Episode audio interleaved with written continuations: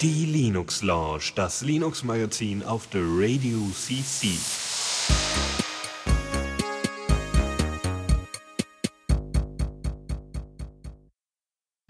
So, ein weiteres Mal hier auf der Radio CC und so, Linux Lounge. Äh, ja, Dennis, hallo. Ja, ich bin auch da. Guten Abend. Und ich, äh, also der Lukas ist auch da. Äh, ja, ähm, bisschen ungewohnt. Ich bin wieder mal in Berlin und so äh, zu Besuch wieder und das ist ein bisschen komisch gerade. Naja, passt schon. Und nebenbei bemerkt, ich habe ich hab extra das Mikro mitgenommen. Das äh, ist auch immer eine schöne Aktion so. Naja. Genau, ja, ähm, nur als schon mal Vorab-Info für die Leute, die vielleicht nicht die ganze Linux Launch dabei sind. Ähm, nächste Woche ist ja wieder Fall dran. Ähm, wenn dann die übernächste Woche da ist, dann wird ähm, wahrscheinlich die Sendung ab 17 Uhr schon stattfinden am Montag, ähm, weil ich da terminlich leider ein paar Probleme habe und am äh, Abend leider jetzt äh, die zukünftigen Wochen das nicht mehr hinkriege. Aber ich denke mal, diesen kleinen Switch alle zwei Wochen, das kriegt er dann wieder hin. Ansonsten hört euch einfach das pünktlich um 19 Uhr, wenn, wenn das dann schon da online ist, einfach bei uns im Podcast-Portal an und dann funktioniert das. Bitte. Zwei Stunden äh, äh, Shownotes raushauen, die Sendung schneiden und hochladen. Also, Sendung schneiden? Ja, ja Spielst du Musik? ein bisschen und, und Kapitelmarken und so. Achso, ja, Kapitelmarken, okay. Ja gut, dann, dann, also, ja gut, dann. Das scheint wohl vor allem am Hochladen. das stimmt, ja. Okay, also dann müsst ihr euch einfach etwas gedulden, wenn das bei euch um 17 Uhr nicht funktioniert. Ähm, aber das, das funktioniert dann, dann, dann habt das eben halt schön als Podcast, ist auch schön. Ja, genau, wird dann so bald wie möglich dann gemacht. Ähm, sonst hier weiß nicht, na okay, würde ich sagen, äh, legen wir einfach mal direkt los. Ja, ja. Neues aus dem Repo. Und da haben wir direkt was Neues, und zwar Luna Genau, Elementary OS hatten wir schon öfters mal drüber gesprochen. Es gibt Icons dafür, es gibt Themes dafür. Es sieht einfach sehr, sehr hübsch aus und die meisten, die sich das einmal angeguckt haben oder einfach nur ein paar alte Screenshots gesehen haben, waren schon ziemlich angefixt davon. Ähm, auch jemandem, dem, der derzeit nur KDE nutzt und ähm, also ein Kollege von mir, äh, der sich das angeguckt hat, war doch sehr beeindruckt von dem Aussehen und wie einfach es äh, funktioniert. Ähm, wir haben äh, in den Show Notes später ein Review verlinkt, wo doch mal ein paar Punkte angesprochen werden, die nicht so toll sind, aber erstmal die Sachen, die toll sind. Und zwar ähm, in erster Linie hat das ganze Ding zwei Jahre an Entwicklung gekriegt, dass die jetzige Version draußen ist. Das ist schon heftig für eine Distro. Normalerweise ist man ja so gewohnt, so die typischen Ubuntu-Updates, entweder äh, alle zwei Jahre oder ähnlich gut Debian, kann man dann vielleicht noch verstehen, wegen Stability. Aber Elementary OS sieht ja in erster Linie erstmal nur schön aus. Hm, also zwei Jahre ich hoffe mal, dass die nächste Version nicht so lange auf sich warten lässt, ähm, damit sie auch mit der Zeit gehen können. Ähm, die Oberfläche ist interessant. Die Oberfläche heißt Pantheon und ähm, man kann es ein wenig sehen, aber soweit es aussieht, scheint es auf der Gnome Shell zu basieren. So ein bisschen wie Th äh, Cinnamon. Ähm, hat den typischen Gnome Shell Look, also oben die ganz normale Leiste mit allen Einstellungen und so weiter benutzt aber die, diese Oberfläche, das Dock zum Beispiel, äh, benutzt es so in der Form nicht. Also man hat nicht so eine Übersicht, man geht einfach oben links in die Hot Corner und hat dann eben so eine neue Übersicht, wo alle Applikationen ordentlich angezeigt werden, sondern man kann sich die Hot Corners selber setzen und da Funktionen hinzufügen, was sehr, sehr schön ist und sehr einfach geht. Und man hat unten ähnlich Mac-mäßig, Mac OS X-mäßig eine, ähm, sein, sein Dock Dazu kommt dann eben, dass oben links, ähm, eben, wo die Schaltfläche normalerweise bei, bei der Normal Shell für Aktivitäten ist, kriegt ihr nochmal eine Liste an Applikationen und könnt dann auch direkt in diesen Applikationen drin suchen. Ähm, was auch da ist, aber etwas versteckt, sind die Arbeitsflächen. Die könnt ihr, glaube ich, mit einer Tastenkombination aufrufen. Die werden dann unten angezeigt und ihr könnt dann regelmäßig welche hinzufügen, beziehungsweise die werden auch automatisch schon hinzugefügt, was sehr hilfreich ist äh, und ähnlich wie, dabei, wie bei der Gnome Shell funktioniert, nur ein bisschen anders angeordnet ist und auch wieder designtechnisch sehr, sehr hübsch gestaltet ist. Ansonsten äh, wird ganz normal für, für vor allem eben für Anfänger geeignet das Software Center benutzt, um eben Software zu installieren. Ähm, was wohl noch Probleme bereitet, ist, dass da, äh, dass die Sprache noch nicht so ganz äh, supported wird. Da ist die Sprachunterstützung hat noch einige Probleme, weil ne, auch nach zwei Jahren in der Entwicklung heißt das ja nicht, dass jetzt so viele Leute an der Sprache mitgewirkt haben. Also wer da ein bisschen Zeit hat, da ein paar Sachen zu übersetzen, der ist sicherlich da sehr beliebt bei Elementary OS. Und was es auch drin hat, ist App Armor. Und äh, wir hatten mal über SE Linux gesprochen, was von der sogar von der NSA entwickelt worden ist, um ähm, um, äh, sagen wir mal, die Applikation, also bestimmten Applikationen nur bestimmte Rechte zu geben. Ja, weiß nicht, keine Verbindung, äh, keinen Zugriff aufs Root-Verzeichnis oder keinen Zugriff auf, weiß ich nicht. Also es gibt da bestimmte Regelungen, bestimmte Policies, das ist bei SE Linux so. Und eine Alternative dazu ist AppArmor, die wohl auch ganz gut funktioniert. Und äh, die ist halt installiert, um eben noch mehr Sicherheit in Elementary OS zu packen. Ansonsten ist das ganze Ding natürlich basierend auf Ubuntu, wie man nach, dem, nach der Erwähnung des Software Centers hätte denken können. Und ähm, im Großen und Ganzen gibt es wohl, wie gesagt, noch ein paar Problemchen, wie in dem Review äh, ähm, erwähnt worden ist, eben unter anderem auch Sprachsupport. Ähm, so schön es auch aussieht, scheint es wohl ähm, ja leider nicht so einfach zu funktionieren wie Mac OS X, wie es denn hätte sein sollen. Aber ähm, trotzdem ist es sicherlich für Anfänger, wenn endlich mal die äh, Spracheinstellungen fertig sind, also die Sprachen übersetzt sind, ist es für Anfänger sicherlich sehr cool, auf einem MacBook zum Beispiel zu haben oder MacBook Air oder sowas. Um anzugeben oder. Ja, natürlich, natürlich. Also, ja, ja, um so tun, Hallo. als wäre es immer noch ein Mac OS X drauf. Richtig. Äh, Ja, nö, ich würde sagen, äh, ich finde, man könnte schon damit angeben, dass es Linux ist. Weil ich meine, welcher eigentliche Anfänger, ein Anfänger-Macler würde auf sein großartiges MacBook ein macOS ähnliches Betriebssystem installieren und dann trotzdem sagen, ja, also ich möchte bitte nicht in meinem System eingesperrt sein, also packe ich dann Linux drauf. Ich finde, das ist viel cooler, dann zu sagen, hey, auf diesem MacBook Air, da läuft Elementary OS und das ist in Linux. Das hat schon, äh, schon ein bisschen was Cooles, vor allem wenn es dann auch noch so hübsch aussieht, dass es automatisch noch zum ganzen Gehäuse passt. Ja. Keine Ahnung. Okay. Dann dazu. War eigentlich alles, oder? Ja, da sind wir jetzt durch. Aber was Design angeht, da ist ähm, ja unter anderem auch Twitter ganz groß bei. Äh, die haben ja ihr Bootstrap, Twitter Bootstrap, äh, jetzt in der neuen Version veröffentlicht, 3.0. Und äh, Twitter Bootstrap ist ja, für die, die es nicht wissen oder die bei der letzten ES-Brand nicht dabei waren, nichts anderes als ein CSS beziehungsweise allgemeines Styling, Web-Styling-Framework. Ja, genau. Ich dachte jetzt, du würdest noch weiterreden, deshalb. Nö, du kannst ruhig weiter. Also das Äh. war jetzt nur so einleitungsmäßig und Okay, dann ja, ja, so. ja, stimmt auch. Ich, also, hab noch nicht so viel damit gemacht, das war jetzt, glaube ich, auch nicht so falsch.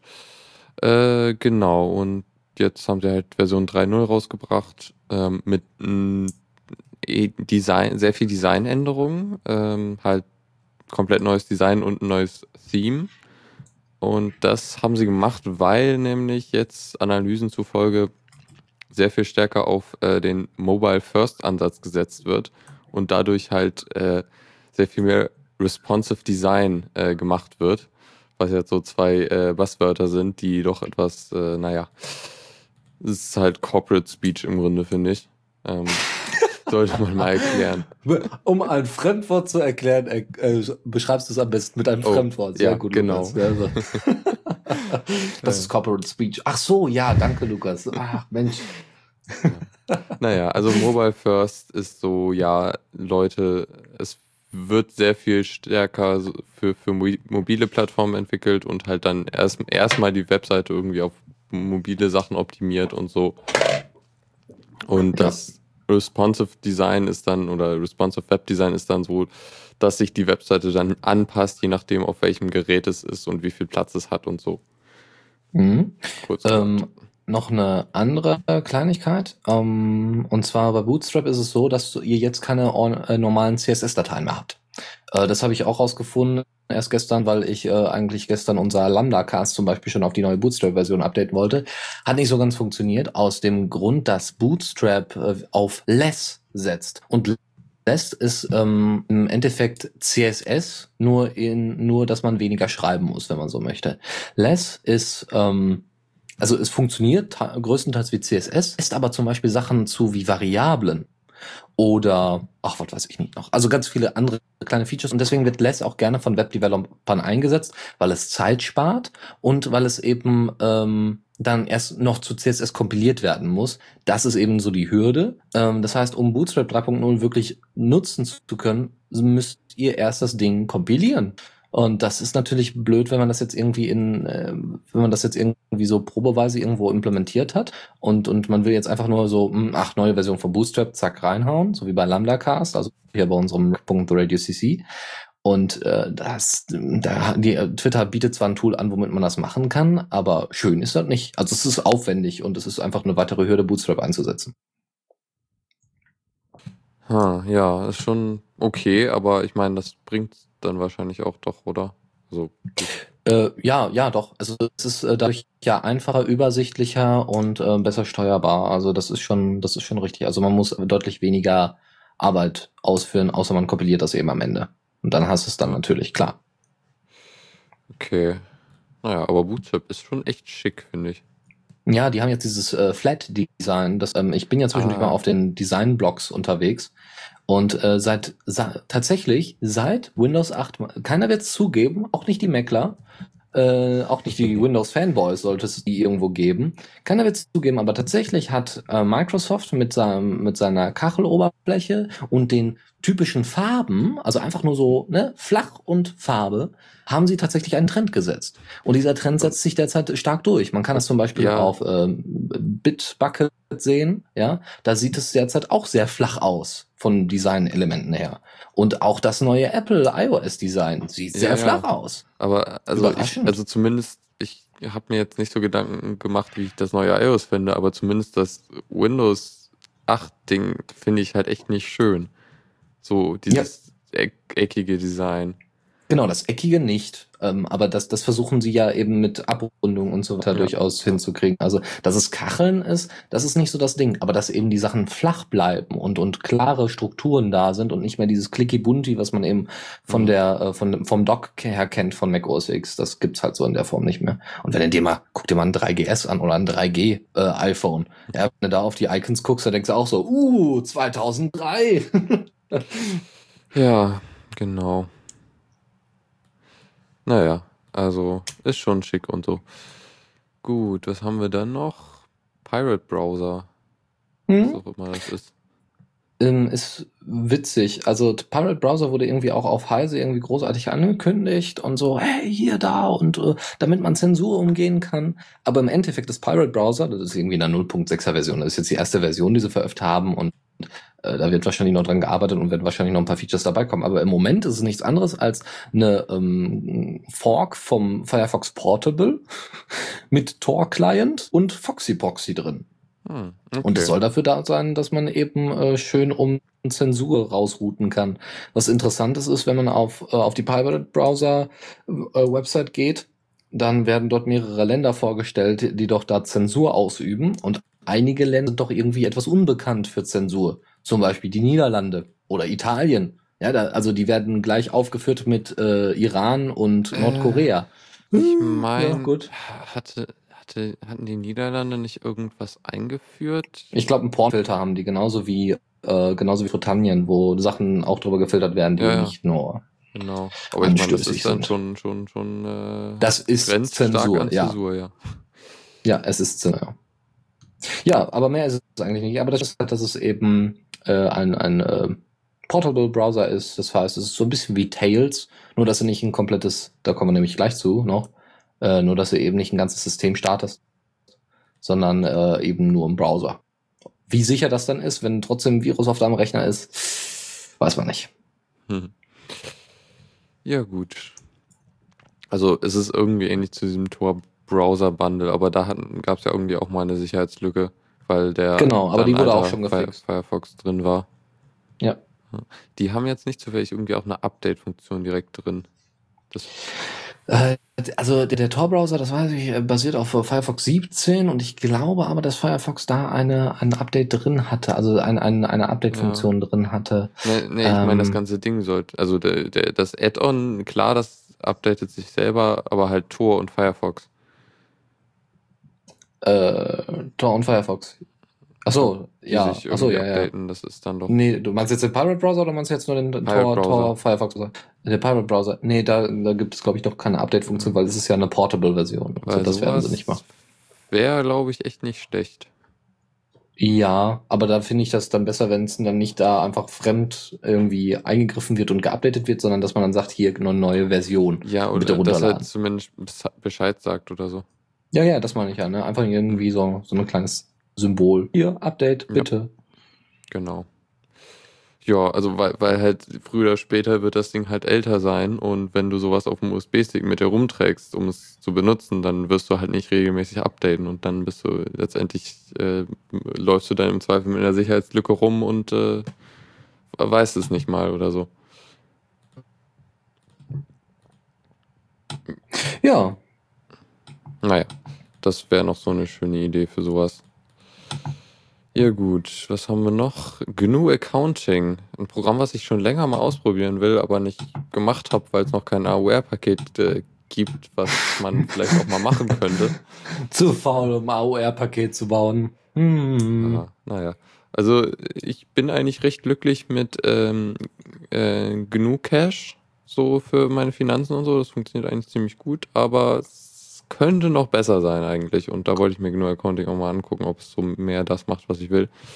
Äh, jedenfalls, ja genau, es ist halt eine Buchhalt, ha- halt, ein Buchhaltungsprogramm, was halt alles, alle gängigen Sachen hat, so HBCI, also das direkt mit der Bank kommunizieren und so. Ist alles schon drin. Ähm, in der neuesten Version haben sie jetzt auch was äh, reingebracht, was eigentlich interessant ist, und zwar so Bezahlcode-Barcodes, ähm, die dafür da sind, dass, also da sind dann halt alle Informationen drin, um, äh, um eine Überweisung zu machen, also irgendwie Kontonummer, äh, Betrag, äh, Bankleitzahl, äh, Empfänger und so. Und die muss man nur noch einscannen und äh, kann dann halt direkt die Überweisung machen und äh, läuft dann halt nicht Gefahr, sich zu vertippen zum Beispiel. Das ist ja jetzt schon seit einer Weile so, dass du in Deutschland zumindest dann es ist, glaube ich, schwer, das Geld zurückzukriegen, wenn du dich vertippt hast oder so. Also das ist doch dann nicht so. Also es ist schon praktisch Ja. dann. Und also man kann halt diese Codes so, sowohl lesen als auch selber generieren und auf Rechnungen drucken. Was schon ziemlich cool ist.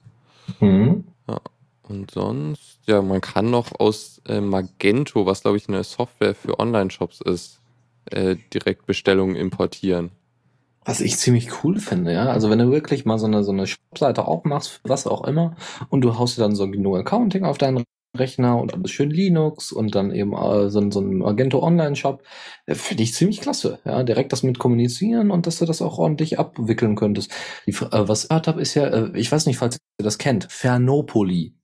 Ähm, ist derzeit ein Projekt äh, von Berlinern, äh, die äh, daran arbeiten, dass man eben so eine Art Genossenschaft aufbaut, so ein Genossenschafts-Ebay. Das heißt, wo dann auch nur äh, Fairtrade-Sachen auch teilweise ver, ver, ähm, vertickt werden und auch Sachen, die eben gebraucht sind und dass das eben alles wunderbar da läuft. Und das finde ich echt eine klasse Sache. Und die könnten sowas ziemlich gut gebrauchen, weil die sind nämlich von ihren ganzen MacBooks langsam umgestiegen auf äh, Linux-Distros. Und da könnte es dann durchaus sein, dass Dual Accounting da vielleicht sogar schon eingesetzt wird, wer weiß. Ja, es ist eine relativ neue Entwicklung. Also genug Cash und Kmart Money sind so die relativ alten Anwendungen, die schon, die es schon Ja. lange gibt. Ja. So, oh, dann habe ich ja direkt noch einen, und zwar Nmap, äh, was man vielleicht so kennt. Das ist so ein Netzwerkscanner, mit dem man halt im lokalen beziehungsweise auch im größeren Internet halt ähm, durchscannen kann und halt auffinden kann, ja, da unter der IP ist ein Computer zu erreichen und das ist halt läuft mit dem Betriebssystem und so und da läuft vielleicht auch noch ein Service und so. Ach so. Und äh, Also kein Scanner jetzt hier, ich lege Papier drauf, sondern ein Scanner so, um zu Netzwerk- gucken, welche Sachen in, Scanner, im, ja. im Netzwerk. Okay. Ja. Ja. hätte sein können. Ein Netzwerkscanner wäre ein Scanner, den man ins Netzwerk hängt. Aber ja, nun gut. super. Ja, genau. das wäre schön, wenn man dafür nicht mal irgendwie Hardware bräuchte. Nee, genau. Einfach so über, über einen Bildschirm mit der Hand fahren, dann funktioniert das. Oder das Papier an den Bildschirm. Ja. Ja. Jedenfalls, äh, in der allerneuesten Version haben sie ein paar neue Skripte hinzugefügt. Also das verfügt über so eine eigene Skriptsprache äh, und so, mit der man ähm, Sicherheitstests dann automatisiert äh, machen kann. Also ja, wahrscheinlich halt irgendwie auf offene Ports, nach offenen Ports suchen und so. Und was sie auch noch gemacht haben, sie haben mehrere hundert Signaturen äh, hinzugefügt für Betriebssysteme, Dienste und halt alle möglichen Varianten. Also können sie halt wow. neue, neue, neue Betriebssysteme und Distros und so erkennen. Schön. Ja. Und was noch ganz, eigentlich, okay, das ist, muss ich gleich nochmal erklären. Und, und zwar gibt es jetzt für IPv6-Adressen, kann man jetzt auch in der äh, CIDR-Notation angeben. Und zwar ist das diese, äh, da muss ich eben nochmal genau, also das hatte ich schon mal gesehen, aber muss nochmal nachlesen, was das genau ist. Äh, das ist dieses, ähm, man hat eine IP-Adresse und dann sagt man slash irgendeine Zahl, also zum Beispiel slash 24 und die Zahl am Ende steht, ist, äh, ersetzt halt die äh, Netzwerkmaske, die man vielleicht kennt. Ähm, die Netzwerkmaske sagt ja an, äh, welcher Teil der IP-Adresse jetzt zum, also der Präfix ist und welcher der Suffix, also welcher äh, beschreibt halt das ne Netzwerk, also du hast ein Heimnetzwerk und so und das irgendein Paket wird, wird halt zu deinem Netzwerk geschickt. Und im letzten äh, Teil der IP-Adresse steht halt genau, welch, welcher äh, Computer das genau ist. Also stimmt jetzt in der Realität halt nicht ganz, jedenfalls nicht bei äh, IPv4, weil du hast da noch NAT und so. Aber jedenfalls äh, sind Adressen halt so aufteilbar und äh, oder werden so aufgeteilt und das ist halt nicht fest, welcher Teil jetzt der Präfix ist und welcher der Suffix, also welcher welcher Teil für das Netzwerk zuständig ist und welcher für den einzelnen Computer. Also es geht halt darum, äh, so, also Nodes, die halt Pakete weiterleiten, müssen sich halt nur den ersten Teil anschauen und müssen mit dem zweiten gar nichts anfangen. Und so stellt man, setzt man, also mit der Netzwerkmaske setzt man halt fest, welcher Teil das dann ist. Äh, und das ist üblicherweise so ein Block halt eigentlich nochmal so lang wie, wie eine IP-Adresse. Also das übliche ist halt dieses 255.255.255.0, was halt sagt, äh, die ersten drei Teile sind der äh, sind der Präfix und der letzte Teil ist halt äh, das andere. Das ist natürlich halt nochmal eine ganze IP-Adresse im Grunde oder die Länge einer IP-Adresse, die man dann halt nochmal übertragen muss, also das Doppelte. Und deshalb gibt's halt diese äh, CIDR-Notation und äh, die sagt im Grunde nur, wie viele Bits es gibt von der IP-Adresse, die halt zum äh, Präfix gehören. Und in diesem Fall, also zum Beispiel slash 24 sagt das gleiche aus wie dieses äh, mit, mit den ganzen 255. Und damit verkürzt man das halt ziemlich massiv. Und ich hoffe, das war jetzt irgendwie verständlich. Was mich jetzt interessieren würde, weil ich wollte sowieso mal immer wissen, was diese Netzwerkmasken sind, ne, dieses äh, 255 mhm. und so. Ähm, die Frage ist jetzt, könnte man dann eben nur äh, zweimal 255 in dieser IP-Adresse angeben und sonst 00? Äh, das, und dann, ja? Ja, das wäre halt ein anderes, andere Klasse von Netzwerken. Ich meine, es wäre ein Cla Class B-Netzwerk.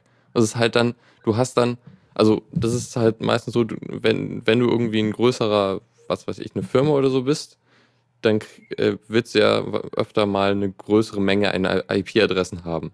Und die gibt ja. es dann halt in so Blöcken. Entweder halt so ein kleiner Block, wo du dann erst, also drei Teile hast und nur den letzten Teil, dann hast du 256 mögliche Adressen.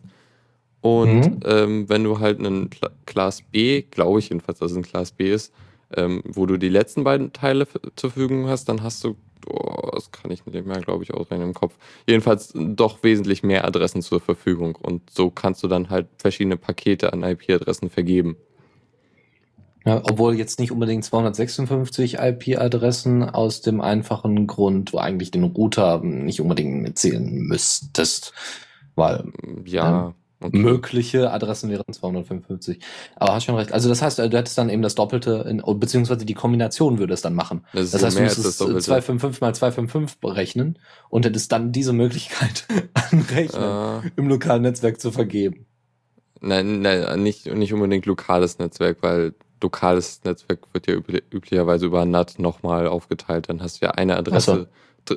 fürs Internet und hinter dieser einen Adresse sind dann halt ganz viele Computer. Ah, okay. Du hast ja, ah, ja also Router je, dann. ja, nicht jeder deiner, ja, im Grunde der Router. Okay.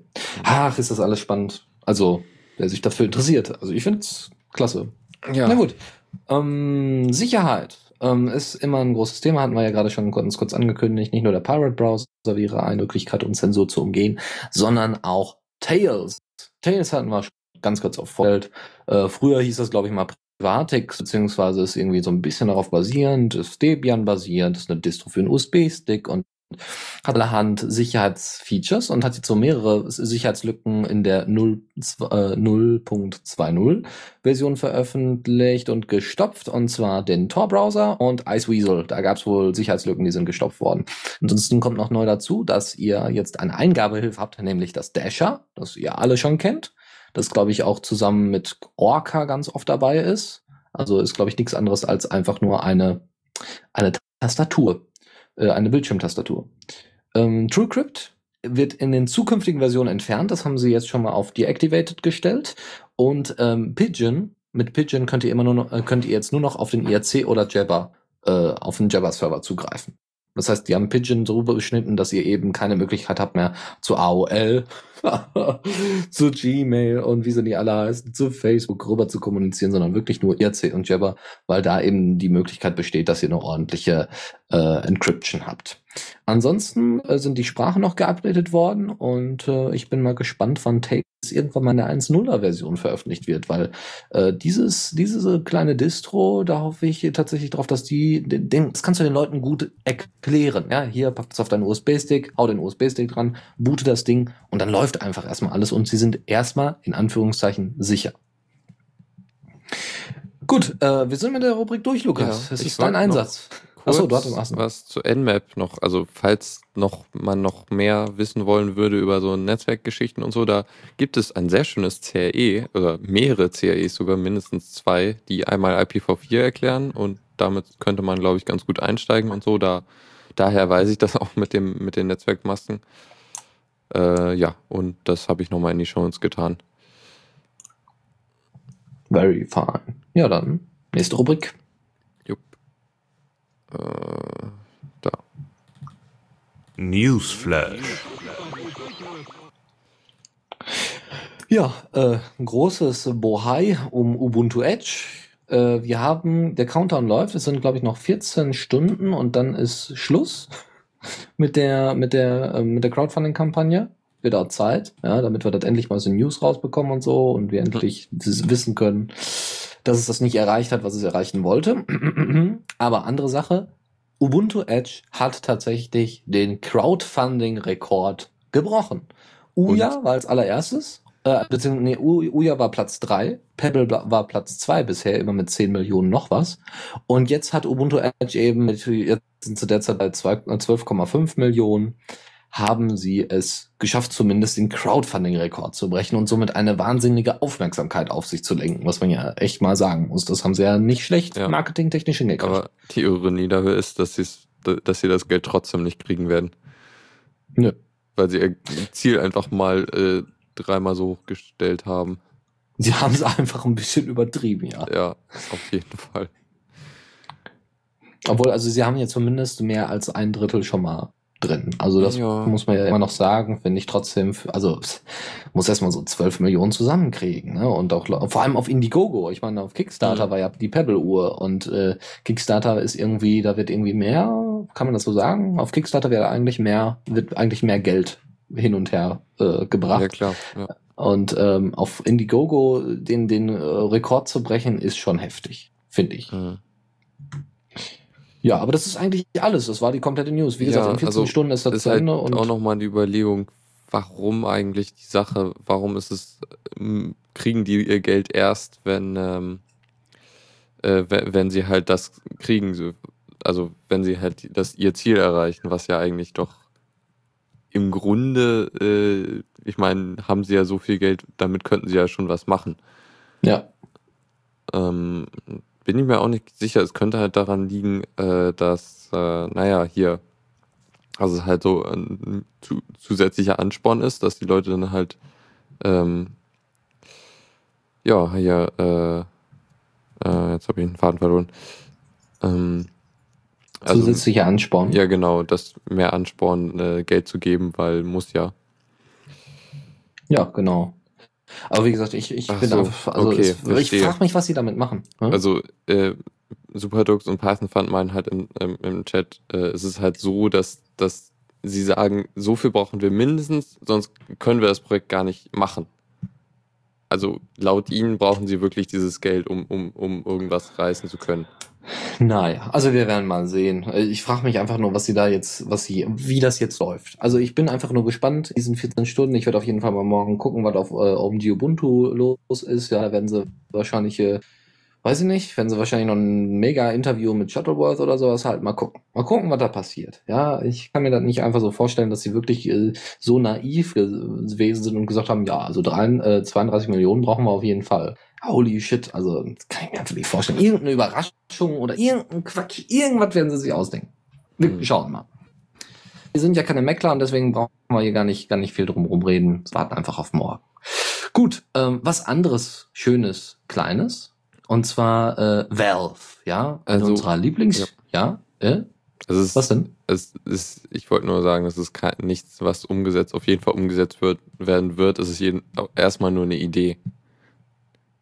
Deshalb, Was jetzt? Ja. Ach so, das jetzt. Ja, ja, ja, gut, okay. Also, genau. Äh, und zwar ist die Frage, Valve hat ja, ne, ist ja im Moment so ein bisschen auf einem, ja, also in der Linux-Community sind die ziemlich beliebt, würde ich jetzt einfach mal behaupten.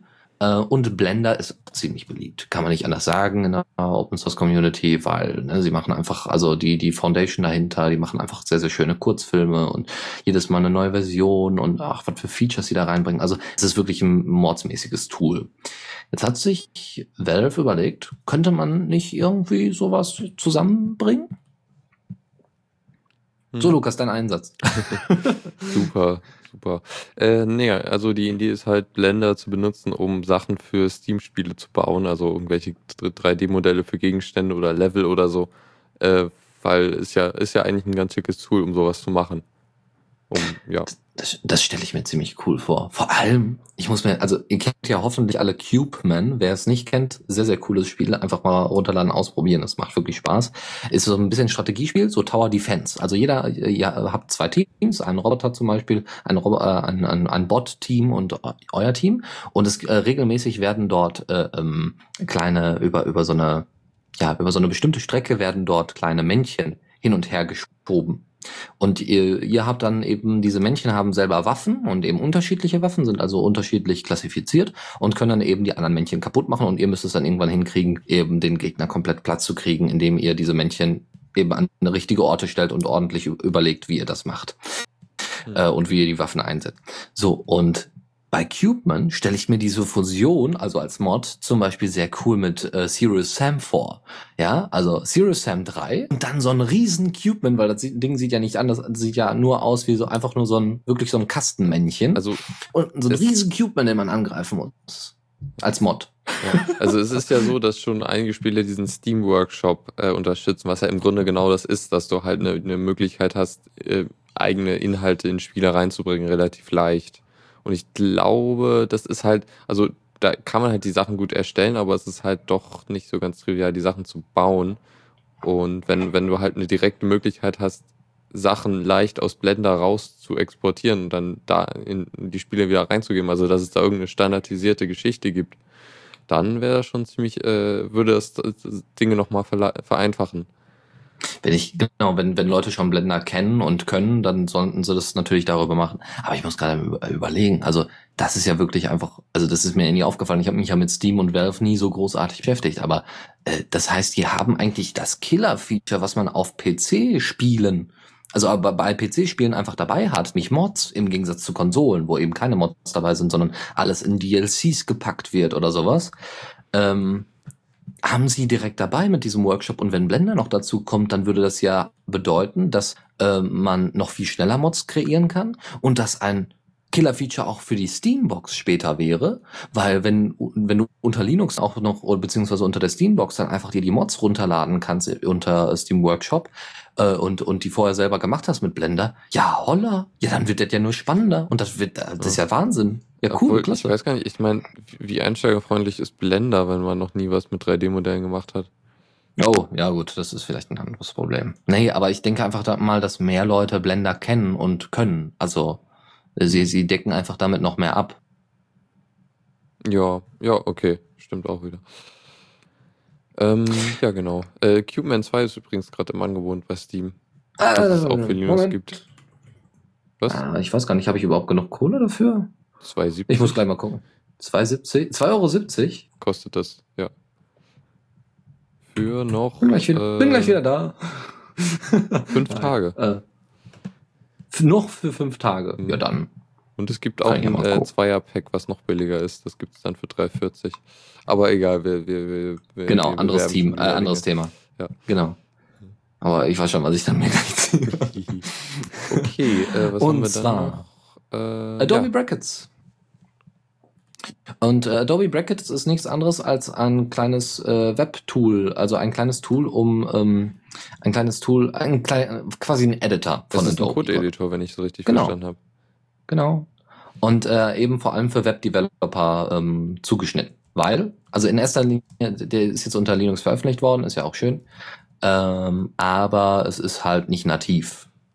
Da kann man jetzt dann also warten, bis irgendwann mal die Integrationen damit fertig Äh, sind und auch das Design angepasst ist. mit nicht nativ? Das stand leider bei OMG Ubuntu nicht dabei, wa- was, Äh, was jetzt genau drunter steht. Nicht aber es Ubuntu nativ. nativ, meinten sie damit. Ja, oder so. Ja, also kein ja. Global Menu Integration und so Geschichten. Und GTK wird auch nicht verwendet, also. Ne, das meine ich mit nicht nativ. äh, ja, ein GTK Kontextmenü wird nicht verwendet, das heißt ja noch nichts. Also wahrscheinlich brauchen Und die, die- haben die eh ihr eigenes Ja, Zeug, aber es ist ah. schon, sch- schon eine native Linux Anwendung. Ja, es läuft so ganz normal auf Linux, ja. Es wird nicht irgendwie, ne, aber es wird halt nicht so GTK oder Qt oder sowas verwendet, was man hätte jetzt erwarten können. Nein, die haben halt ihr eigenes Zeug, das würde ich auch nicht ja, erwarten. die machen immer ihr eigenes Zeug. Ja, unter Windows, da fällt es ja nicht auf, ja, weil da sehen ja alle Applikationen irgendwie kacke aus. Da kann sich ja jeder, da gibt's ja keine festen Window-Manager und so ein Mist. Da, da hat sich ja alles erledigt. Aber wenn, wenn da einer nativ was unter, unter Linux macht, dann sieht man da, also richtig nativ und nicht so halb, ähm, da ja, sieht man das halt doch und ist nicht so schön. Gut, ähm, was eben toll ist an Brackets, ist, dass man relativ schnell und einfach eigene Extensions dafür schreiben kann. Und es hat für die ganzen JavaScript-Enthusiasten unter uns äh, auch einen eigenen Debug-Mode oder eine Möglichkeit, JavaScript zu debuggen. Ansonsten gibt es äh, Möglichkeiten, sehr schnell CSS zu bearbeiten. Das heißt, ihr könnt zum Beispiel, äh, glaube ich, HTML und CSS dann direkt miteinander verknüpfen, habt also so eine Art Browser, wenn ich das richtig gesehen habe, drin und könnt also ähnlich wie bei den Web äh, Developer Kit unter Firefox euch die Seite komplett normal ansehen mit CSS und HTML und könnt dann auf die einzelnen Elemente klicken und werdet dort dann direkt weiter verlinkt zu der jeweiligen lokalen Datei. Hat den Vorteil, dass ihr direkt die Sachen direkt im Editor ändern könnt, beziehungsweise direkt im, im Anführungszeichen Browser ändern könnt. Das wäre übrigens noch ein Feature, was ich mir in Firefox sehr gut vorstellen könnte, dass man in Firefox äh, später irgendwelche Server oder eine SSH-Verbindung oder sowas aufgibt oder irgendwas, irgendwas einbindet, so dass man sagen kann, ich möchte jetzt diese CSS-Datei direkt im Browser ändern. Das wäre super. Das wird, das wird eben quasi Brackets unüberflüssig machen, meiner Meinung nach. Aber gut. Ähm, ansonsten gibt es äh, noch äh, so kleine Features, wie dass man, wenn man über bestimmte Elemente fährt, bei CSS zum Beispiel, ähm, da zum Beispiel, äh, also mit der, mit der Maus drüber fährt, dieser Hovering-Effekt kommt und ihr dann zum Beispiel die Farben einstellt könnt. Ja, so dass ihr selber mit äh, irgendwelchen Farbcodes nichts mehr großartig zu tun habt, sondern ihr habt eine Farbpalette und könnt dann daraus auswählen, was auch sehr hilfreich ist. Ansonsten, äh, ja, ist es wie gesagt vor allem angepasst Webdeveloper. Ja, aber es gibt auch eine Plugin-Möglichkeit, also kann man noch mehr machen. Genau. Gut. Äh, genau, noch eine kur kürzere News, die eigentlich kaum, kaum interessant ist, so dass man sie eigentlich gar nicht erwähnen müsste, aber okay. äh, Gnome, die Gnome, das Gnome-Projekt hat jetzt auch seinen äh, Code bei GitHub gehostet. Also nicht, nicht hauptsächlich bei GitHub, sondern halt ihre eigenen äh, Repositories werden jetzt nach äh, GitHub gespiegelt, damit halt Leute da, die irgendwie da unterwegs sind, dann auch äh, auf den Code Zugriff haben und selber Sachen machen können und dann eventuell auch äh, Sachen zurückgeben. Ja, ähm, viel mehr ist da halt auch nicht. Irgendwie alle Sachen von dem, also der Bug-Tracker von dem Projekt ist deaktiviert und so. Und ähm, Pull-Requests werden auch nicht akzeptiert, also müsste man halt dann an das andere Repo irgendwie dann. Das ist einfach nur zum Gucken. Das Ja, ist einfach genau. so ein bisschen Museum, ja. Also GitHub-Museum und da ist jetzt auch ein Gnome drin. nur gucken, nicht anfassen, nichts ändern. Läuft. Okay. Und sonst, ja, XFAT hatten wir, glaube ich, vor einiger Zeit schon mal, dass es da so einen Fuse-Treiber gibt, also File System in User Space. Ja. Ähm, und äh, Samsung hat auch einen, also ursprünglich war es für Android gebaut, äh, haben sie halt einen Kernel-Treiber gebaut für XFAT. Also XFAT ist äh, im Grunde der Nachfolger von FAT32 halt, so für, für Flash-Speicher äh, gedacht, so USB-Sticks und so. Und ähm, der Treiber ist halt, naja, ist schon, ist halt performanter, weil er halt direkt im Kernel läuft und so. Und ähm, die Geschichte ist eigentlich auch ganz witzig, warum der jetzt quelloffen äh, ist unter, unter der GPL 2. Und zwar äh, wurde der versehentlich auf GitHub veröffentlicht. Aus, mhm. irg irgendwie haben sie es geschafft, den versehentlich zu veröffentlichen und haben ihn jetzt halt nochmal richtig äh, mithilfe der Software Freedom Conservancy nochmal richtig irgendwie veröffentlicht. Das ist ja auch nicht schlecht. So, ja, ganz ehrlich, so sollte man das in Zukunft machen. Man sollte die Leute einfach auf GitHub losschicken und sagen, hier, veröffentlicht einfach euren Code. Und dann wissen sie später, nein, verdammt, wir haben ihn veröffentlicht. Und dann, ach ja, jetzt können wir es auch ganz, ganz released. Mhm. Ja. Aber das ist schon mal, schon mal cool, weil Treiber fehlt noch. Was immer noch fehlt für Expert ist äh, selber Partitionen erstellen, weil da gibt es unter Linux noch keine Möglichkeiten, soweit ich weiß. Was ja. echt schade ist eigentlich, weil eigentlich ist das ja, also das, der Vorteil, also eigentlich möchte man ja irgendwie dieses F2FS auf seinen äh, Sticks haben und so, aber das Problem ist, dass Windows und so kann das halt nicht und dann bist du halt aufgeschmissen, wenn du dann mit einem USB-Stick rumläufst und Dateien verteilen willst und da, keiner kann das lesen.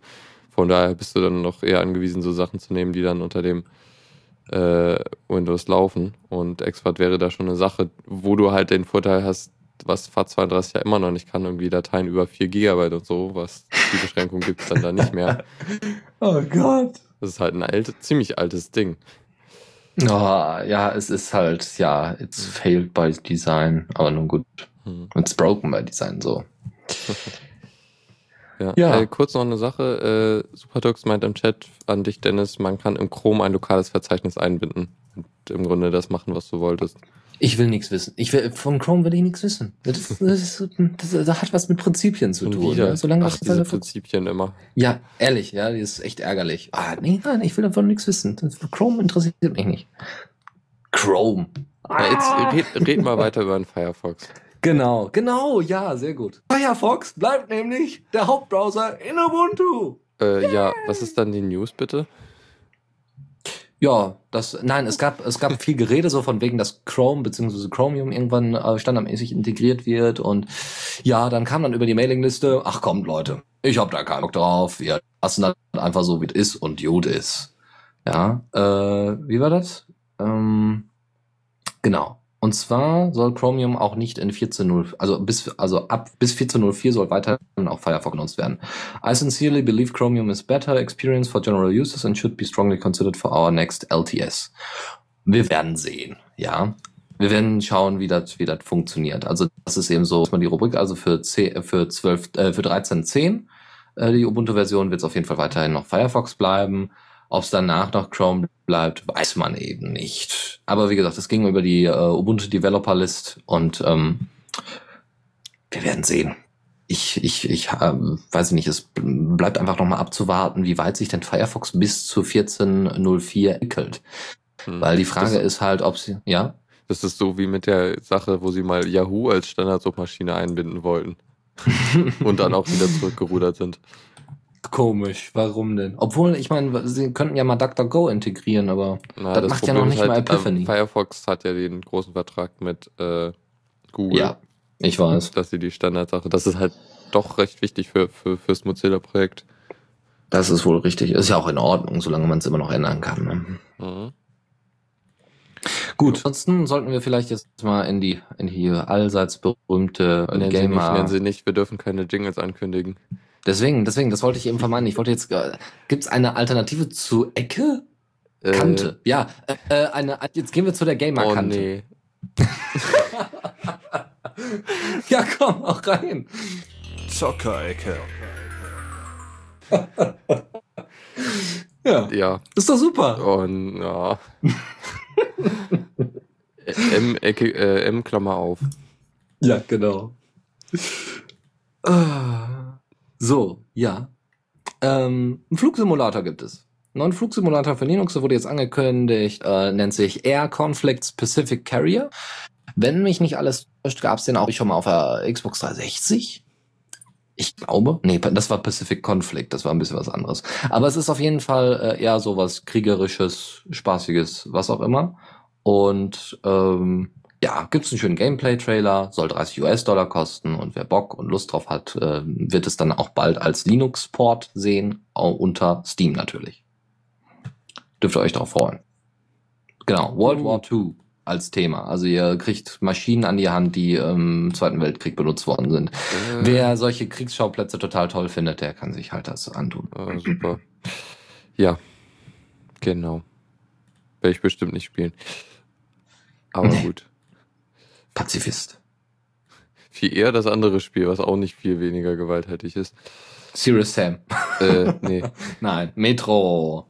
Metro Last Night äh, soll für Linux kommen, obwohl das jetzt auch eher so ein Gerücht ist. Also, okay, es ist so, dass der das ukrainische Studio 4A Games, was das entwickelt hat und auch den äh, Vorgänger Metro 2033, äh, halt ähm, irgendwann mal gesagt hat, ja, wir werden auch mal Sachen für Linux portieren.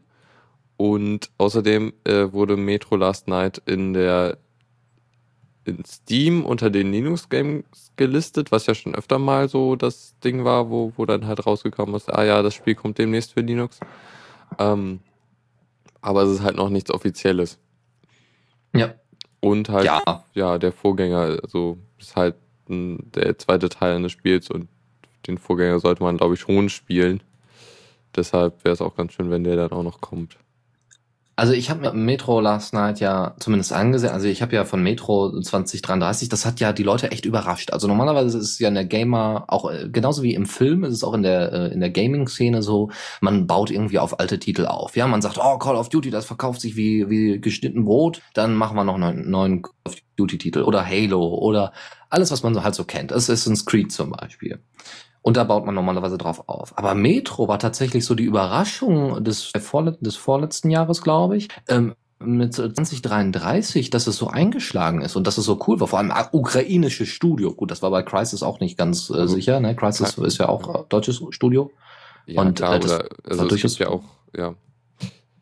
Überraschend, sagen wir mal. Und deswegen äh, Metro Last Night habe ich mir angesehen, äh, zumindest im Trailer und so ein paar Gameplay-Sachen ist beängstigend, ne? es hat dementsprechendes Flair, äh, aber ich muss ganz ehrlich sagen, grafisch ist das, ja, wenn das auf Linux kommt, Freunde, dann, dann, dann muss vielleicht sogar irgendwann mal Call of Duty rumswitchen. Wer weiß, ja, Call of Duty auf nicht. Linux. Also, nee, Who knows? Nee, bitte nicht. Who knows?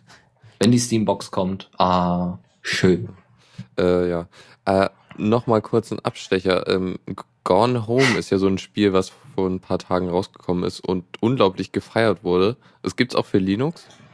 Und also es ist irgendwie so die Sache, also wenn man, also es ist sehr, anscheinend sehr, sehr ein neuer Ansatz oder so. Ich weiß nicht, also ich werde es wahrscheinlich früher oder später dann kaufen, weil es sich doch sehr spannend anhört. Auch die Aussage, nachdem man das Spiel gespielt hat, wirken dann alle anderen Spiele irgendwie furchtbar unoriginell. Okay. Ja. Naja gut, wer hat das denn gesagt? Der Entwickler? nee. Verschiedene okay. Spiele, Leute, die das Spiel gespielt haben. Also okay. anscheinend bringt es neue Ansätze in der. Und das ist sehr beeindruckend. Immer gut. Ja, also ich meine, okay. gerade in der Indie-Spieleszene, die wir ja irgendwie mehr oder weniger, na nicht beherrschen, aber zumindest wo wir, also wir Linuxer in dem Sinne, wir mehr da. als Gemeinschaft. Ja, also die, die Leute sind da deutlich offener. Gut, anderes Thema noch. Und zwar, wer jetzt ein bisschen auf noch was Härteres als Metro steht und Metro ist ja schon grenzwertig, der kann sich demnächst Natural Selection 2, ist jetzt nicht so ein bekanntes Spiel, obwohl es schon ein zweiter Titel ist, äh, äh für Linux runterladen. Wo es in erster Linie darum geht, im Ego-Shooter-Modus, wenn mich das nicht alles, wenn, wenn, wenn ja doch, im Ego-Shooter-Modus wildes Rumgeballer, wie es hier auf Heise heißt, äh, durchzuführen und zwar anhand von fiesen Aliens. Na, Natural Selection ist doch durchaus interessant. Also du hast wirklich so ein bisschen äh, Halo-Feeling da drin, weil du hast wirklich auf der einen Seite die Menschen als Team und auf der anderen Seite eben die Aliens als Team. Nur die Aliens sehen, nicht so süß aus wie in Halo. Also muss man ganz ehrlich sagen, die Aliens in, äh, in Halo sind echt niedlich, im Gegensatz zu dem, was dir da, was, was dich da erreicht. Und du kannst auch eben die Aliens spielen und, da sind auch eben einige Sachen dabei, wo du auch nur so denkst, gut, dass ich nicht gefrühstückt habe, aber ähm, guckt euch das mal an und es ist, wie gesagt, ich freue mich ja immer auf jeden Ego-Shooter, der kommt, weil wir haben da einfach zu wenig von. Also Ego-Shooter in dem Sinne nicht hier Quake, von haben wir genug. also so Quake ähnlich. Ob es jetzt Mhm. Alien Arena ist oder Nexus oder so, sonst was. Oder äh, wie heißt es da? Sonodic. Ich kann es nicht mehr sehen. Und ich kann es auch nicht mehr spielen. Urban Terror ist auch noch so ein Ding. Ja. Ja, äh, was haben wir da noch? Da haben wir noch einen. Okay, da bin Football. Manager! Du bist doch ein absoluter Fußballfan, oder das? Äh, nein. Siehst du, ich auch nicht. Aber für alle, die die sind, die können sich das jetzt bei Linux runterladen. Äh, und zwar braucht ihr dafür, die steht sogar die Mindestvoraussetzung, also Football Manager 2014 wird auf der wird äh, mindestens die Ubuntu LTS Version 12.04 benötigen. Also steht jetzt hier. Mal gucken. Das Ding wird zwischen äh, 50 Dollar und 34 Pfund kosten. Okay, also 35 Pfund. Ähm, ihr braucht einen 1,8 GHz Prozessor, 1 GB RAM, eine Nvidia GeForce 750 GT und 3 GB auf HDD Space. Ja, okay. Mal gucken, ne? Also soll irgendwie noch sogar, das sollen sogar durchaus neue Features da reinkommen in Football Manager 2014. Ach, Naja gut, mal schauen.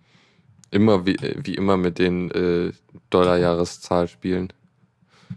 Dollarjahreszahl? Nee, Wieso? Variable. Achso, also ja. Ja, ja äh, wir können gerne weiter, Dann damit wir hier auch durchkommen. Kommando der Woche. Da haben wir einen schönen Einzeiler. Und zwar ein Programm, was direkt eine, eine Datei als äh, Webserver ausliefert. Ähm, Mhm. ist jetzt an sich jetzt nicht so, so also da, da gibt es schon coolere Sachen, die irgendwie dann gleich, also Python-Skripte, die das äh, ganze, ganze Verzeichnis ausliefern und so. Aber das hier ist schon eher sowas halt konzeptionell interessant, weil es ein sehr kurzes, kurzer Befehl ist. Und äh, man kann halt auch sehr gut nachvollziehen, wie der Transfer der Datei äh, funktioniert. So, weil die Ausgabe der, des äh, Terminals doch eher ausführlich ist da in dem Fall. Ja. Also mal eben einfach nur so einen so einen Webserver aufsetzen innerhalb von einem Shell-Einzeiler. Mhm. Ja. Finde ich schön. Kann aber auch wirklich wenig. Also man, also Dateiname, es werden gar keine Informationen über die Datei übertragen, halt nur wirklich nur die Datei. Also muss man so Dateiname nochmal neu setzen, wenn man die runterlädt und so Geschichten. Oh Mann. Yep. Kann man sich auch ganz gut mal angucken. Und damit sind wir dann auch schon fertig in dieser Kategorie. Tipps und Tricks. Ja, Ja. da wird's ein bisschen politisch. Oh Gott. Ähm, ja, also haben wir sonst nicht, aber ich fand das einfach so genial, dass es so, dass es sowas in den Debian Packages gibt. Und zwar, es gibt im Debian Repo das ein, ein Paket, das nennt sich Ana, äh, Anarchism. Also Anarchismus. Und da in diesem Paket sind grundlegende Schriften zum Thema Anarchismus drin. Juhu. Und ihr könnt, es gibt da irgendwie selber, die haben da wohl so ein bisschen Man-Page-ähnliches Tool eingebaut, wo man dann eben durch da einfach so durchgehen kann. Man kann die aber auch einfach ähm, über, äh, über einen Browser ganz normal benutzen, indem man einfach auf in das jeweilige Verzeichnis geht und sich dann eben das so im Browser durchlesen kann, wenn man jetzt nicht so auf diese Man-Pages steht. Und das ist einfach ein Tool, was du dir mal eben so runterladen kannst im Debian-Repo. Also Wenn der Anarchismus ausbricht, dann kann man es schnell noch nachinstallieren. Genau, das ist so ein bisschen wie jeder Kommunist hat noch das kommunistische Manifest unter äh, unterm Kopfkissen so ungefähr. Ja, nur da wir ja alle in einer neuen Welt leben, in der Technik noch äh, vor Kopfkissen kommt, äh, kann man das jetzt auch runterladen. Also Anarchismus, wie geil ist das denn? Also äh, ja, ich lade mal kurz den Anarchismus runter. das, ist, das ist ein Paket in Debian, das muss ich mal kurz installiert haben. Downloading Anarchism. Ja, warum nicht? Äh, ja, Chat lenkt ab, sorry. So, was haben wir noch? Genau, was ziemlich schick war, was ich jetzt letztens bei äh, Linux und ich gelesen habe. Äh, Google hat jetzt etwas nachgerüstet, was Apple schon sehr, sehr lange hat, eigentlich irgendwie seit Beginn der iPhones. Äh, und zwar die Möglichkeit, das Gerät äh, zu finden, beziehungsweise im Zweifel halt auch äh, remote halt zurückzusetzen. Ähm, was halt ziemlich cool ist. Also jedenfalls finde ich es recht praktisch, wär, würde mein Handy gestohlen werden. Ähm, dann kann man halt über das, äh, den Android-Gerätemanager ähm, halt sein Telefon erstmal auf einer Karte finden. Im Zweifel halt, ähm, man kann es auch klingeln lassen und halt im letzten Schritt dann halt, halt komplett zurücksetzen. Was man dafür braucht, ist, also Android-Version bin ich mir nicht sicher. Ich habe es auf einem Android-Gerät äh, mit 2.3 ausprobiert. Das Coole ist halt, äh, man muss halt die Google Play Services installiert haben, die halt inzwischen eh nötig sind, um den Google Play Hast du dann gesagt, das Coole ist? Hast du Äh, gesagt, das Coole ist, ja, man muss die Google Play Weil, weil man sie nur ben- machen, man, man braucht keine neue Android-Version. Das ist der Vorteil. Ach so, okay, ja gut, okay, wollte schon sagen, aber der Google Play Service an sich zu installieren ist ja jetzt nicht unbedingt der Vorteil schlechthin, vor allem wenn man es Management ohne Play Store hat. Äh, hab ich und hab ihn dann, naja, ich habe ihn nachinstalliert. Ähm, Das ist der Punkt. Ich meine, wenn du ein Google-freies Handy haben möchtest, ja, ja, aber dann oder sowas, dann kannst du das Feature nicht mit dem nutzen. du das machen könntest. Das ist wohl richtig, verdammt, ja. Also Theoretisch auch bräuchte man an- sowas lokal. Es gibt auch andere Ja. Anwendungen, die das machen können. Hm. So gesagt, die haben auch oft mehr Features, aber das hier ist halt direkt von Google und so und deshalb Okay, okay. benutzen für die meisten. Es ist halt wirklich nur ein, eine Einstellung, man muss dem Google Play Services halt die Möglichkeit geben, als Geräteadministrator zu fungieren und dann kann der das halt auch alles machen. Und ja, läuft Ja. relativ zuverlässig so, als ich meine Sachen mal geortet habe und so, das ging ziemlich gut. Problem ist natürlich, wenn die Sachen außerhalb von WLAN sind, die die kennen oder halt keinen Netzwerkzugang haben, also mobiles Mobilfunk und so. Hm? Aber So, damit wir, ja. ja, genau. Ja, aber ist doch ein cooles Feature, nur wenn es nicht von Google wäre, nicht? also, Also es Ja, gibt. Alternativen. ja, es braucht Alternative, eindeutig. F-Droid oder so sollten sich mal hinsetzen und sowas bauen. Ähm, so, jetzt hau ich mal hier so die letzten Sachen noch raus. Hyper Audio ist einfach nur für JavaScript-Entwickler ein cooles Tool. Ähm, ist eine JavaScript-Library. Könnt damit Audio und Text übersetzen und verbinden. Das heißt, ihr könnt zum Beispiel ähm, äh, Audio-Files, wie zum Beispiel unsere Sendung hier, transkribieren. Und wenn ihr jetzt zum Beispiel gehörlos seid, ist das durchaus von Vorteil, weil ihr könnt dann theoretisch direkt Untertitel erstellen und solche Geschichten arbeiten, die derzeit dran. Ist im Moment einfach nur so Proof of Concept, aber ist ziemlich cool. Die haben zum Beispiel mal für Al Jazeera die kompletten Obama-Reden zusammengefasst und dann konnte man die nach Schla Verschlagwortung suchen und diese Schlagworte äh, wenn man sie gesucht hat, dann wurde, konnte man ähm, immer die Ausschnitte der Videos direkt abspielen, was ziemlich cool ist. Das heißt, äh, man kann also auch mit Hyper Audio äh, Sachen schneiden, ähm, ohne dass man wirklich was an den Dateien großartig verändert, sondern hat einfach nur die Timecodes. Äh, ansonsten gibt's auch, äh, wie gesagt, kann man noch neue Informationen anzeigen. Man kann direkt mit Hyper Audio äh, die, die Audio-Files switchen. Das heißt, wenn ihr zum Beispiel eine englische und eine dänische, deutsche Version habt, könntet ihr direkt austauschen, während abgespielt wird und setzt dann genau zu dem Zeitpunkt ein, was ziemlich klasse ist. Und äh, wie gesagt, da arbeiten die derzeit dran und das ist ziemlich klasse, wird auch von Mozilla gefördert und und. Anderes Ding, komplett anderes Ding, ist ein Programm namens iNax. Ähm, das ist vor allem für Xubuntu-Leute durchaus interessant, weil äh, irgendwie auf dem Xubuntu-Blog hinterlassen worden ist. Und äh, zwar ist es nichts anderes als ein ganz normales Tool, um Hardware aufzulisten und sich die Daten anzeigen zu lassen. Was für ein CPU, was für GPU habt ihr, was für welche, welche Soundkarte ist drin, welcher Kernel läuft gerade und allgemeine Sachen zum System wie Festplatte und und und. Und ihr habt sogar da so minimale Einstellungsmöglichkeiten, die ihr ähm, da sicherlich nutzen könntet. Hm, Gibt's auch im Malware. Genau. Und ja, dann noch eine kurze Sache, die ich mir jetzt später nochmal genauer angucken will, weil sie eigentlich recht interessant aussieht.